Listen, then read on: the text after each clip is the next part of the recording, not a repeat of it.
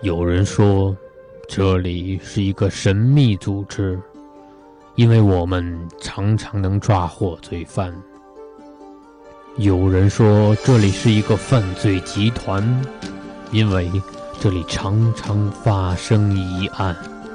嗯嗯嗯嗯，真相只有一个。这里是名侦探的摇篮，这里是凶手的终点站，因为这里是侦探学园。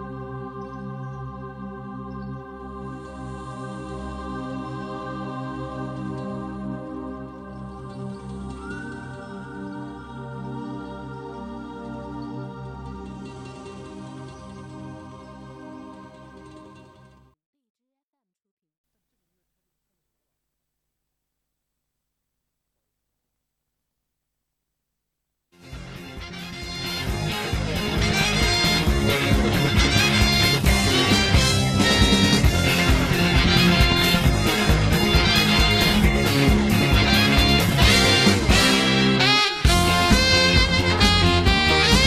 那我们就得就得开门。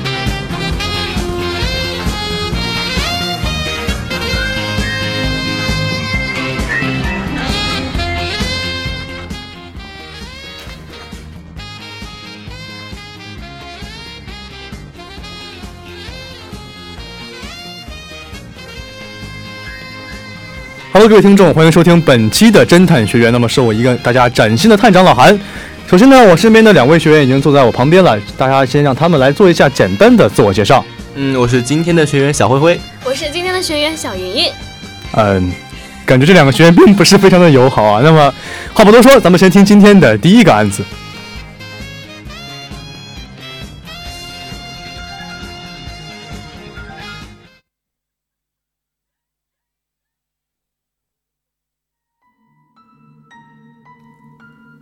门。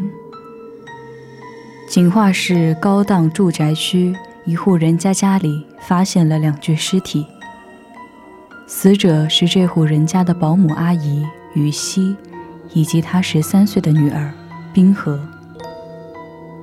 乐天是这家的男主人，因为妻子和自己都有工作，于是请了雨西回家照顾孩子。乐天说。羽西是当时用人中介介绍给我的。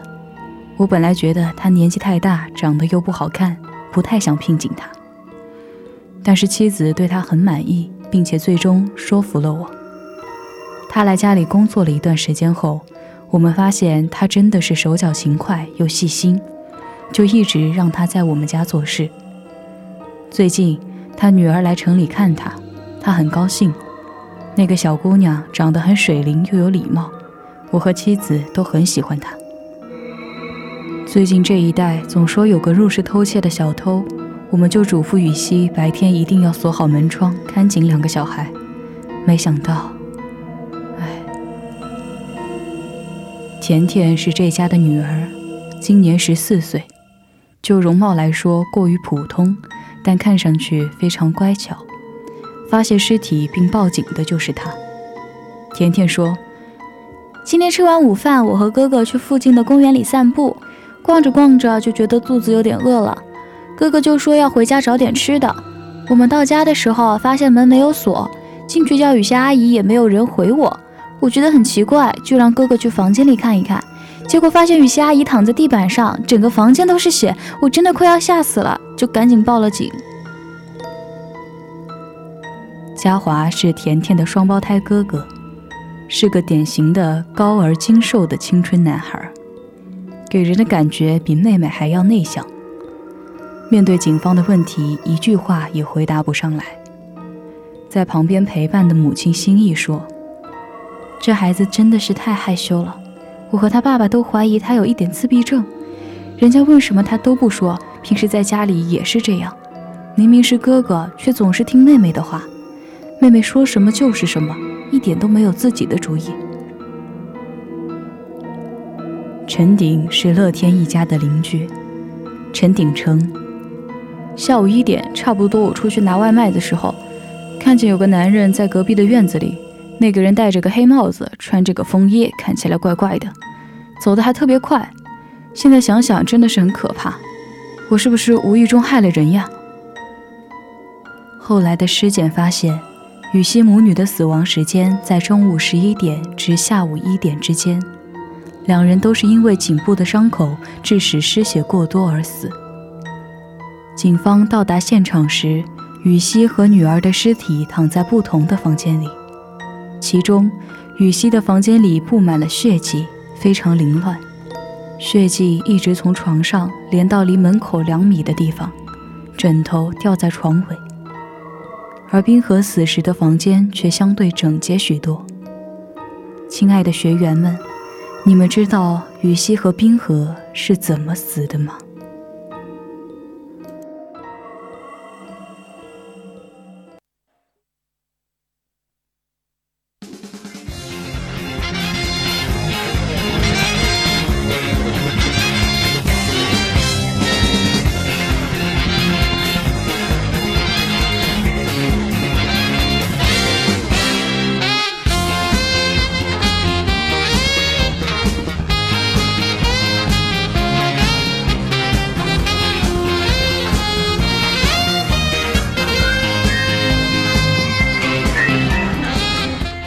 好了，让我们回到我们的这个侦探室来啊，看到我身边的这个两位叫小灰灰和小莹莹两位同学啊，看是，哎，搞事情啊，应该是小莹莹和小灰灰。行吧，我就当我就当做什么都没有发生，好吧。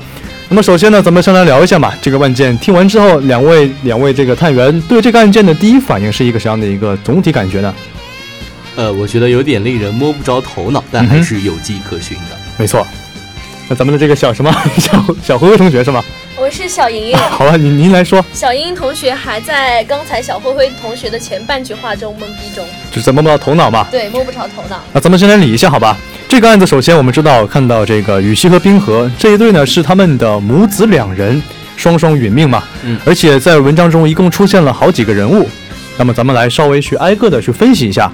首先说到的第一个人物是，首先是死者吧，嗯哼，死死者，是一户人家的保姆，没，错，再加上他的女儿叫做十三岁的冰河，嗯哼，两位这个孩子嘛，而且既然保姆的话，大家还有没有印象说这个保姆来到这个家庭之这个过程是怎么样的呢？嗯呃，这个保姆来到家庭呢，是由乐天的妻子，也就是我们的女主人心意，呃，强烈推荐给乐天的，因嗯为乐天觉得这个保姆长得不好看，年纪又大，但是，嗯，他的女主人也就是心意拼命想要推荐，然后这个保姆就来到了这户家里。嗯，而且小孩子非常的礼貌，而且很好看，所以就是很受到乐天呢，包括自己妻子他们两个人的喜欢。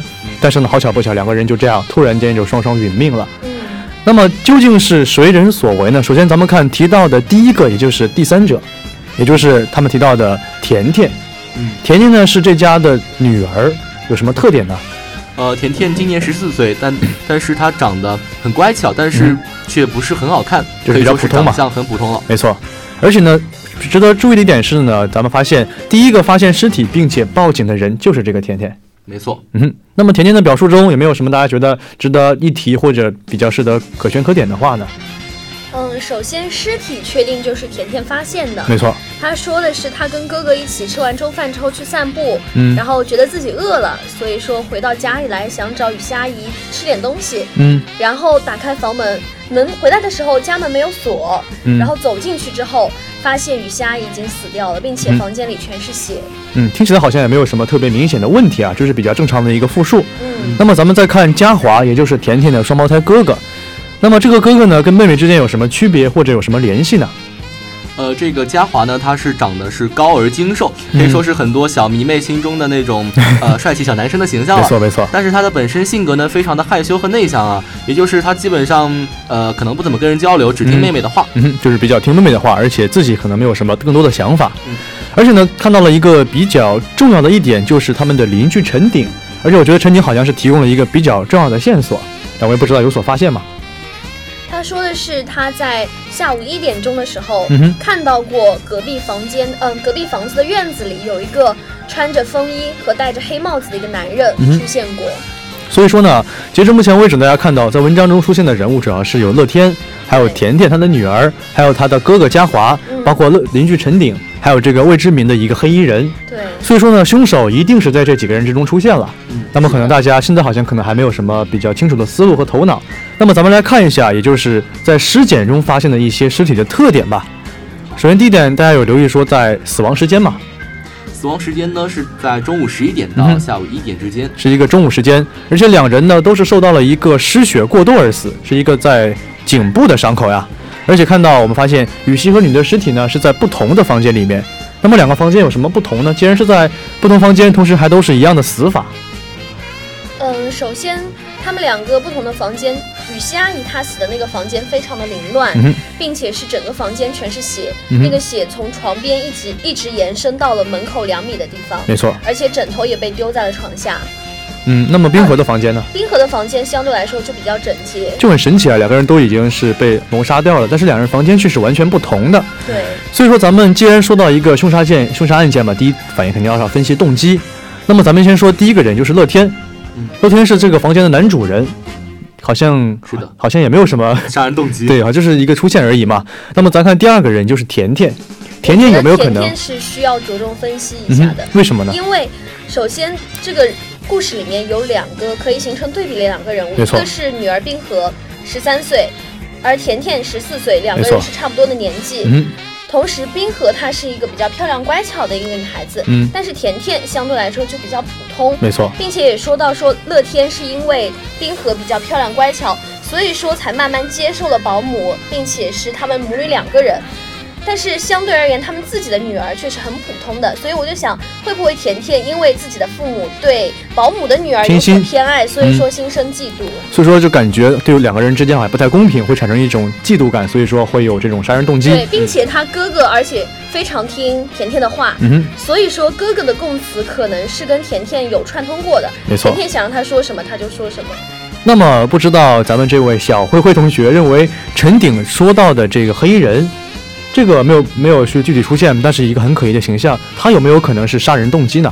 呃，我觉得这个黑衣人呢，很可能就是我们的嘉华，也就也就是哥哥。嗯哼，呃，因为他说他他高而精瘦嘛，这边出现的人物里面，乐天我们刚才已经排除掉了。嗯然后呢，呃，陈鼎的话，他确实没有任何的杀人动机啊。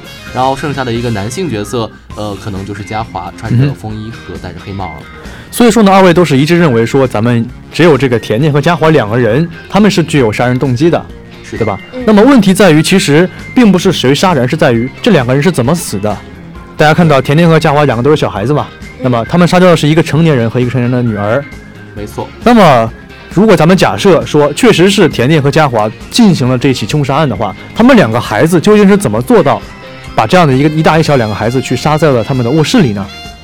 我觉得应该是分头作案，嗯一个人杀一个。哼，分头作案，对，一个是保姆雨熙，她的房间是很乱的，没错。说明说肯定是两个人经过一番打斗。嗯，那么能够跟雨熙阿姨形成战斗力相持平的一个人物是谁？那应该就是哥哥嘉华。嗯，而且哥哥是一个高而精瘦的，所以说以哥哥虽然十四岁，但是以他的一个发育的状况，他是可以跟一个成年的女性匹敌的。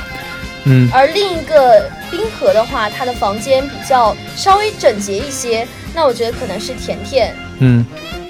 是的。但是我觉得，你如果说这两个人居然出现打斗的话，对吧？男生可能哥哥去谋杀掉他的这个保姆羽西，嗯情有可原。但是你想啊，冰河只有十三岁，甜甜呢也只有十四岁，两个人年纪几乎是一致的。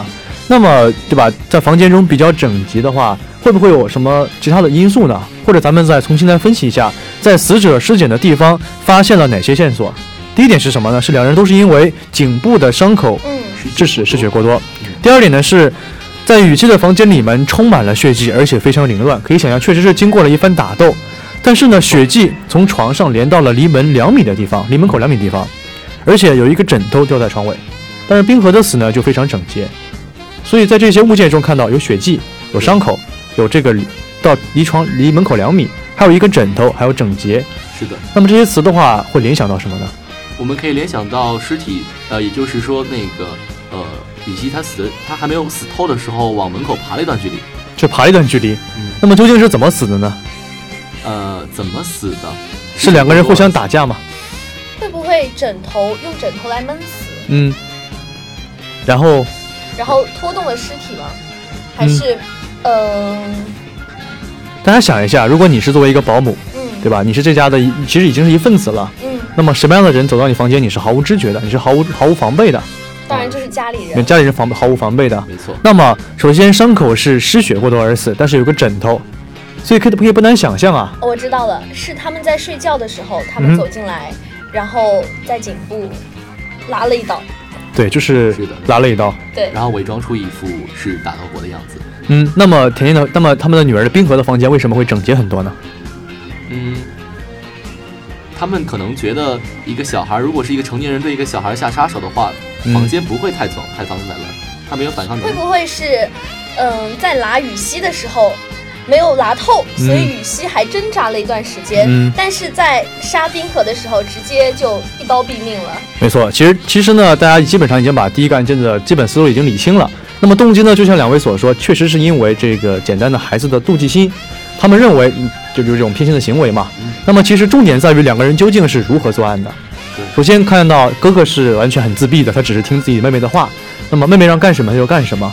所以说呢，刚刚提到自己家里人当然不会去防备什么，也不会锁门，所以两个人呢就用枕头想要去把这个雨下阿姨活活的闷死。嗯，但是毕竟成年人嘛，肯定会反应过来，两个人、三个人之间呢产生了一系列的搏斗。那么在慌乱之下呢，是用几刀捅死了雨下阿姨，之后干脆一不做二不休嘛，所以索性就把他的女儿也杀掉了。既然已经是吸取了经验，所以第二次当然不会这么笨手笨脚。可是捅死为什么会捅到脖子？嗯哼，他捅的可能比较准。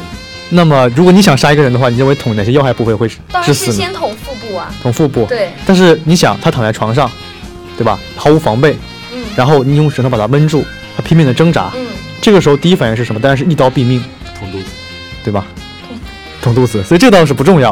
大家可以看到，啊确实是第一个人是因为这种挣扎下，而且去将这个雨下阿姨杀死在了房间里面，嗯也确实像这个云英同学所说的，那么可能确实是命不该绝嘛，所以想到自己女儿在隔壁，非常挣扎的想去救自己的女儿，但是已经于事无补，嗯女儿呢还在睡梦中就已经被两个人谋杀了。嗯，而且两个人呢，既然是孩子，就以这种孩子的理由作为一个借口，同时去伪造了一个不在场证。不在场证明。所以说呢，也非常感觉这两位今天两位探员呢也是非常的有悟性和灵性啊。然后虽然说这个名字很奇怪，但是确实是成功的侦破了第一起案件。那么时间有限，我们进入今天的第二个案件。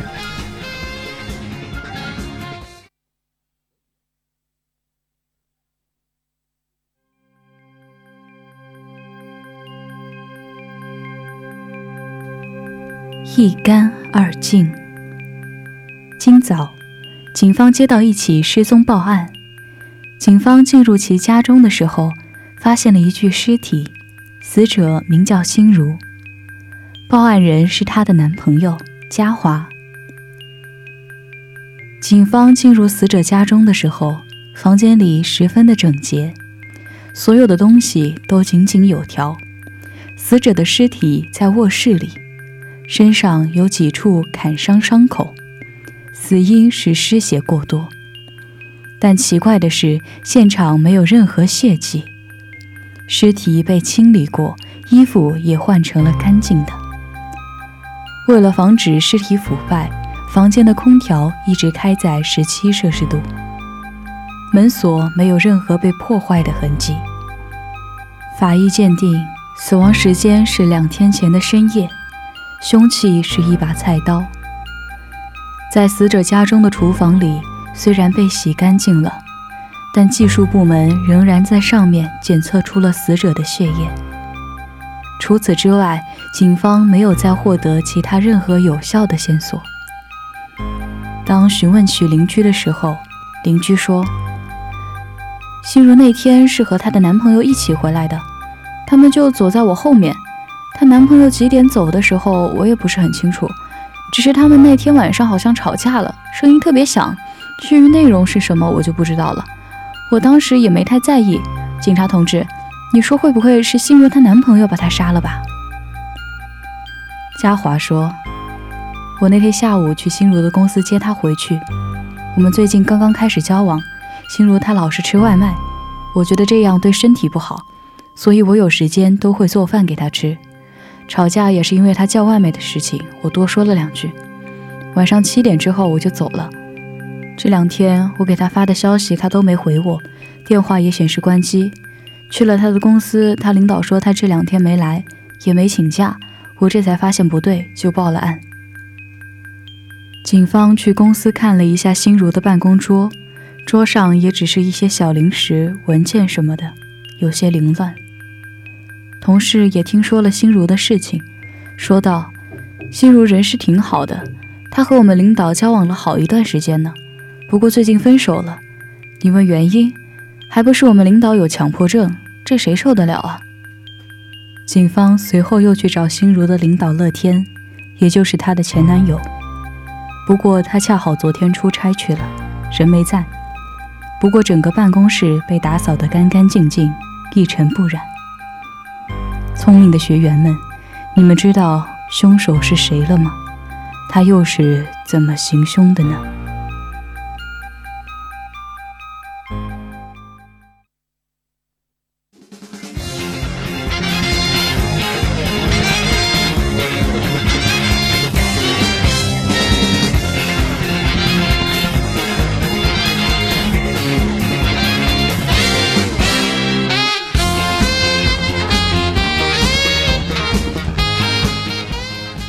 好了，让我们看一下今天的这第二起案件。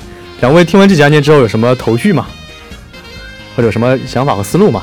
我觉得这个案件比上个案件要明朗很多。嗯哼嗯，我可以直接说我的结论吗？嗯，说一下，先给我们介绍一下你大概一个思路和过程，好吧？嗯，首先死者是心如，嗯哼，她是死在了自家的一个卧室里面，没错然后是死因是砍伤，嗯哼，并且是被自家厨房的一把菜刀砍伤的。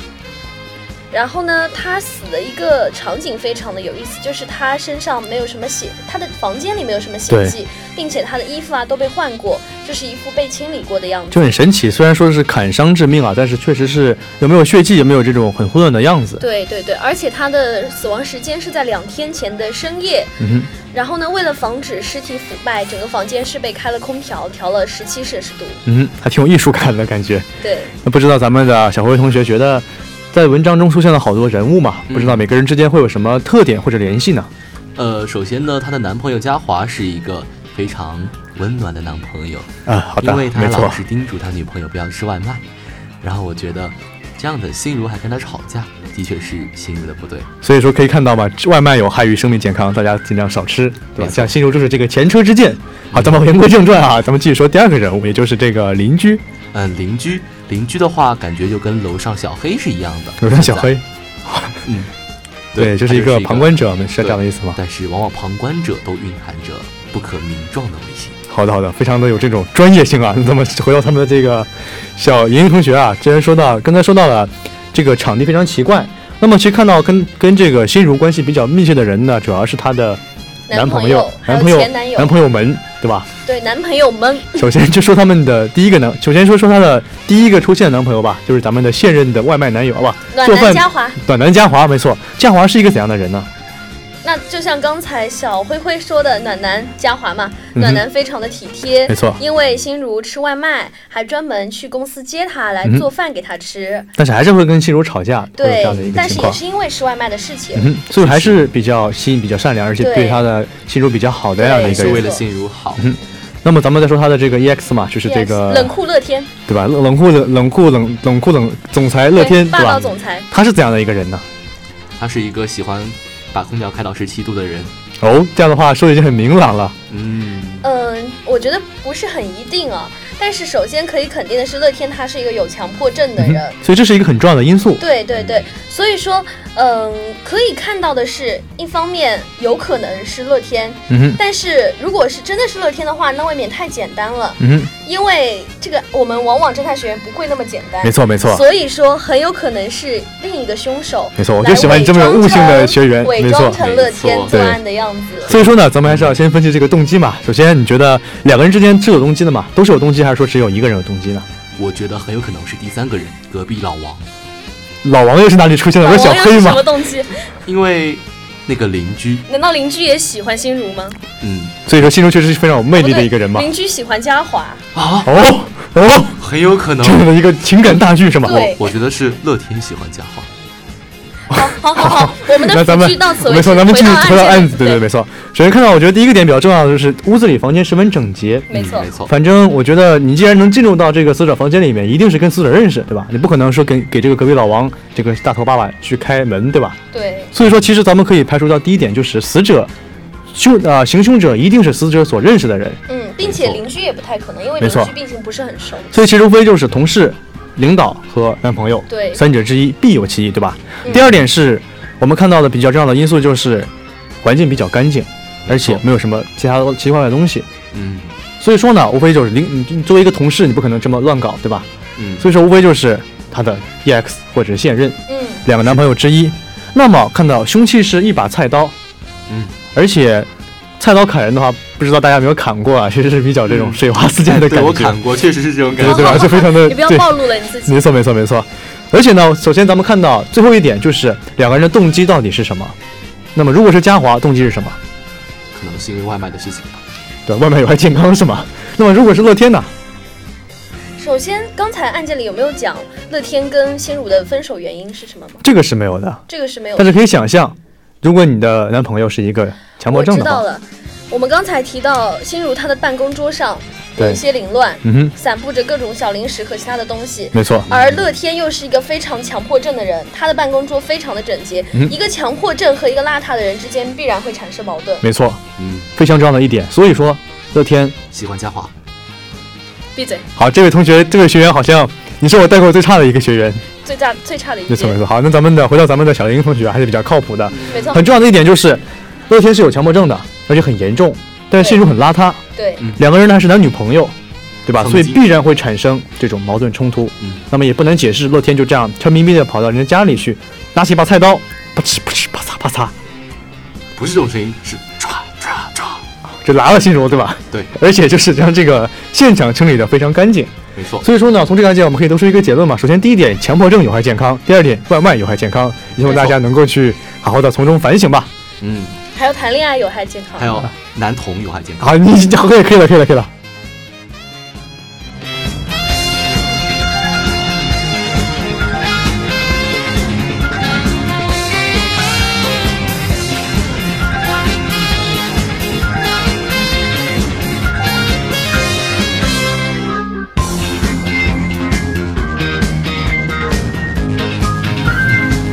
好，那么节目最后呢，依旧总结一下我们两个案件。两个案件呢，两位学员也是非常顺畅的猜出，一位是这个小莹莹，我说这个案件没说你， 一位一位一位呢是说这个两个孩子因为这个为嫉妒杀人，第二是因为家这个乐天为情为这个性格不同而杀人，没错，所以呢也是非常感慨咱们两位学员非常的机智和聪明，虽然说有点不太受控制，而且很奇怪。但是虽然说你们是我带过的第一届学生，可能也是最后一届学生，对吧？那么彼此也是珍惜我们这一段这个侦探生涯，也希望我们的下学期的某一天，或者明年的某一天，或者这辈子的某一天，我们再一次相遇在这个侦探学园。我们一定会回来的。那么最后也是跟大家正式的说一个道别，这位这个腐男吧，这位这个小灰灰同学也不要再这样奇奇怪怪了，好吧？我们一起跟大家说个再见。那么我是今晚的主播老韩，我是小莹莹，我是小灰灰。我们拜拜有缘再见。